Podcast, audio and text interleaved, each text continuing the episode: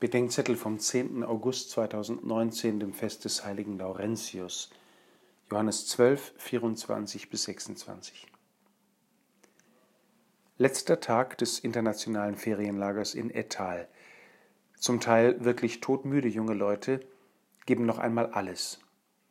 Dieses alles geben, weit über unsere sonst zur Verfügung stehende Kraft hinaus, ist eine geistliche Übung im Kleinen für das Große, wovon Jesus im heutigen Evangelium spricht. Das Weizenkorn bringt Frucht, wenn es gesät wird und stirbt. Unser Leben wird lebendig und kostbar, freud und sinnvoll, wenn wir es geben.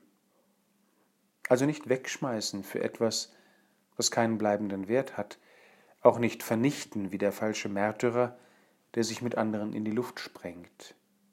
Die jungen Leute haben hier im Kleinen Entscheidendes erkannt und entschieden. Unsere behinderten und nicht behinderten Gäste kehren mit einer neuen Freude, einem Mehr an Leben, einer neuen Qualität der Beziehung zu Gott und den Nächsten nach Hause zurück. Und die ist es wert, dass wir hier und jetzt alles uns Mögliche investieren. Ähnliches geschieht im Großen, bei der Mutter, der das Wohlergehen ihres kranken Kindes wichtiger ist als ihre eigene Gesundheit, bei dem Menschen, der sein Leben aufs Spiel setzt, damit ein anderer leben kann, schließlich bei dem, der lieber stirbt, als aufzuhören, sich zu Jesus Christus und seiner Kirche zu bekennen. Jesus nennt ein Kriterium, wofür der Einsatz des Lebens lohnt. Es geht nicht nur darum, dass Jesus Christus dort ist, wo wir sind, das wollen die meisten.